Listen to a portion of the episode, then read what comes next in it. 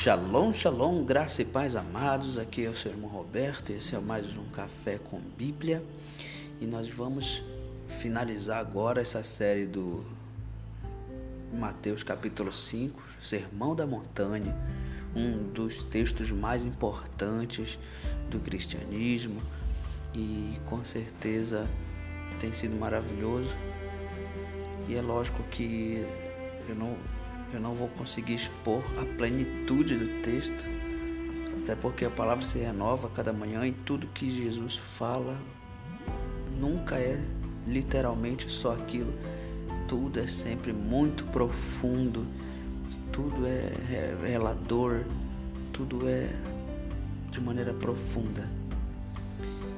E em Mateus 5, capítulo 11 está escrito: Bem-aventurados serão vocês quando por minha causa os insultarem, os perseguirem, levantarem todo tipo de calúnia contra vocês. Versículo 12: Alegrem-se e regozijem-se, porque grande é a sua recompensa nos céus. Pois da mesma forma perseguiram os profetas que vieram antes de vocês. Meus amados, o, o texto da palavra de Deus, antes se falou daqueles que são perseguidos por causa da justiça. E agora, bem-aventurado, feliz é aquele que é perseguido por causa do próprio Cristo. E aqui nós abrimos um leque da, do que isso representa. Cristo é a redenção deste mundo, do ser humano, do planeta Terra. Cristo representa o próprio Deus, porque nós reconhecemos a, a divindade de Cristo. Ele é Deus. E todas as vezes que alguém se opõe contra o Cristo de Deus, se opõe imediatamente a Deus. E é neste momento que nós vemos a figura de Paulo lutando contra Deus. Um dos doutores da lei disse é, não vamos temer, vamos verificar se essa obra vai persistir com o tempo, porque se, se for de Deus, vai prevalecer. Mas se não for de Deus, é, o, o tempo vai sepultar, porque o tempo ele é o cemitério dos deuses. Todos os deuses, grandes conquistadores, grandes vultos da história, todos estão sepultados no decorrer da história. E o único Deus que é poderoso e que resiste ao tempo, porque ele é atemporal, ele vive no Kairos e não no Cronos, ou melhor, ele vive tanto no Cronos como no Kairos. O nosso Deus é eterno, ele vive e reina para sempre.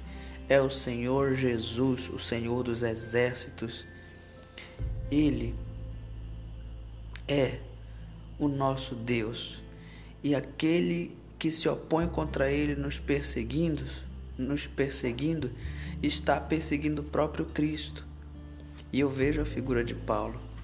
E Jesus apareceu para ele e disse: Dura coisa é você recalcitrar contra os aguilhões. Porque ele era como um touro ferrenho. E veja que quando nós somos perseguidos por amor de Cristo, por amor do Senhor Jesus, a Bíblia nos caracteriza e nos equipara aos profetas da antiguidade. Veja o versículo 12: Alegrem-se, regozijem, porque grande é a sua recompensa nos céus. Pois da mesma forma perseguiram os profetas que vieram antes de vocês. Por que, que o Senhor Deus fala profetas e não outro ministério? Porque o profeta é aquele que fala em nome do próprio Deus. Ele traz a mensagem direta de Deus.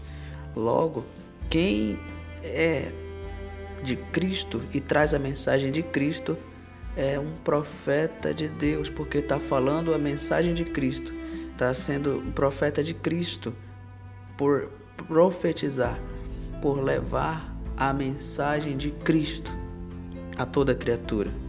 E quem se opõe contra essa mensagem do Evangelho se opõe automaticamente contra Deus e vai ter que se ver com Ele.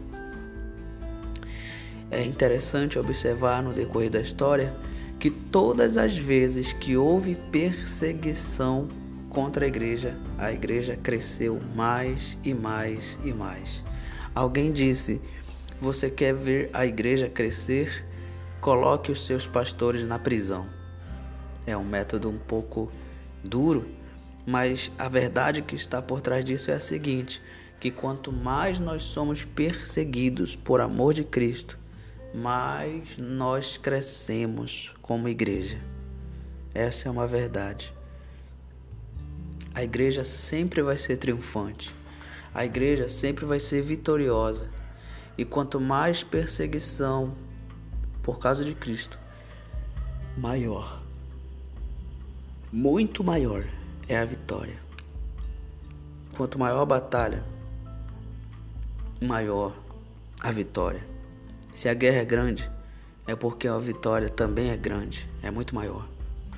E o mal vai se esforçar para tentar destruir.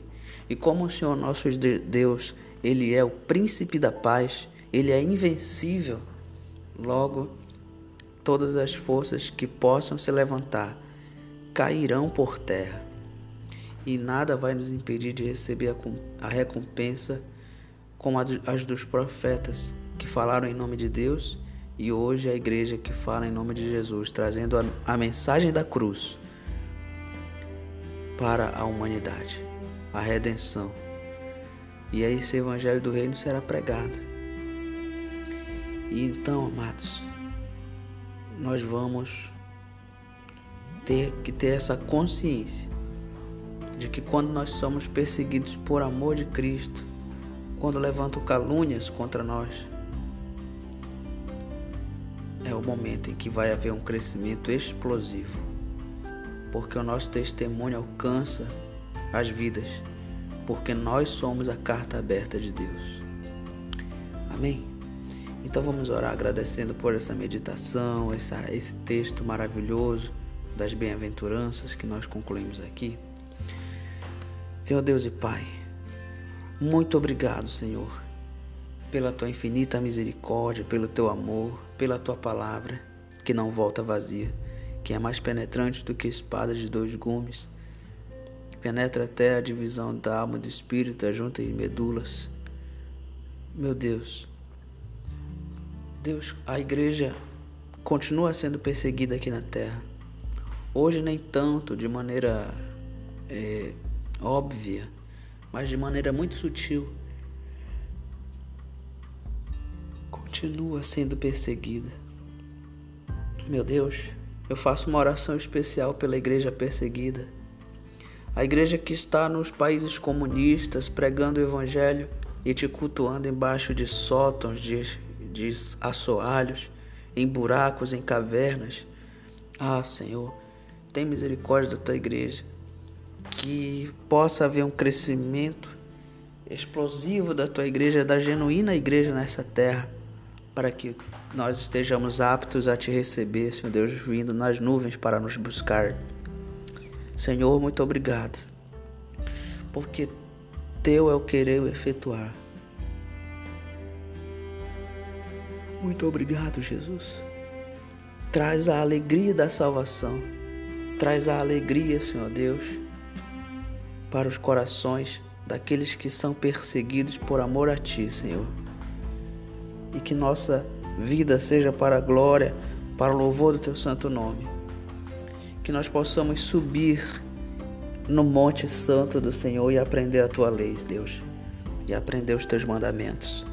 Muito obrigado, Jesus, pelo Teu grande amor, pela Tua paciência, pelo Teu ensino. Nós te exaltamos e te glorificamos e te pedimos Fica conosco, bom Mestre, e nos ensina os teus caminhos. Ensina-nos. Como o salmista disse muitas vezes: ensina-me, ensina-me, ensina-nos, ensina-nos, Pai amado, os teus caminhos e para que andemos nele. Em nome de Jesus, eu te agradeço por esta série. Em nome do Pai, do Filho e do Espírito Santo de Deus. Amém. Amém. Muito obrigado, meu amado, por você que me acompanhou até aqui. Muita shalom de Deus na sua vida e que você possa receber muitas bênçãos e ser edificado pela palavra de Deus, porque ela por si só é poderosa para fazer o querer de Deus em nossas vidas. Amém? Shalom, shalom, graça e paz, e até a próxima.